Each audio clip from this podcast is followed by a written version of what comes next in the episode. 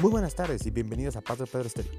Espero que se encuentren muy bien el día de hoy, porque les tenemos una gran noticia que causó revuelco en el mundo del deporte.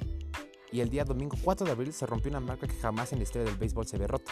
Y hasta el día domingo, el equipo de los angelinos de Anaheim pusieron en su line-up a batear a un lanzador.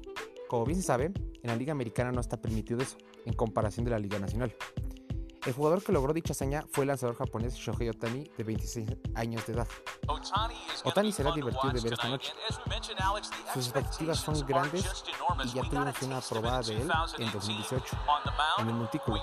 Vimos en los últimos años qué puede hacer en el plato y esta noche trataré de poner todo un nivel.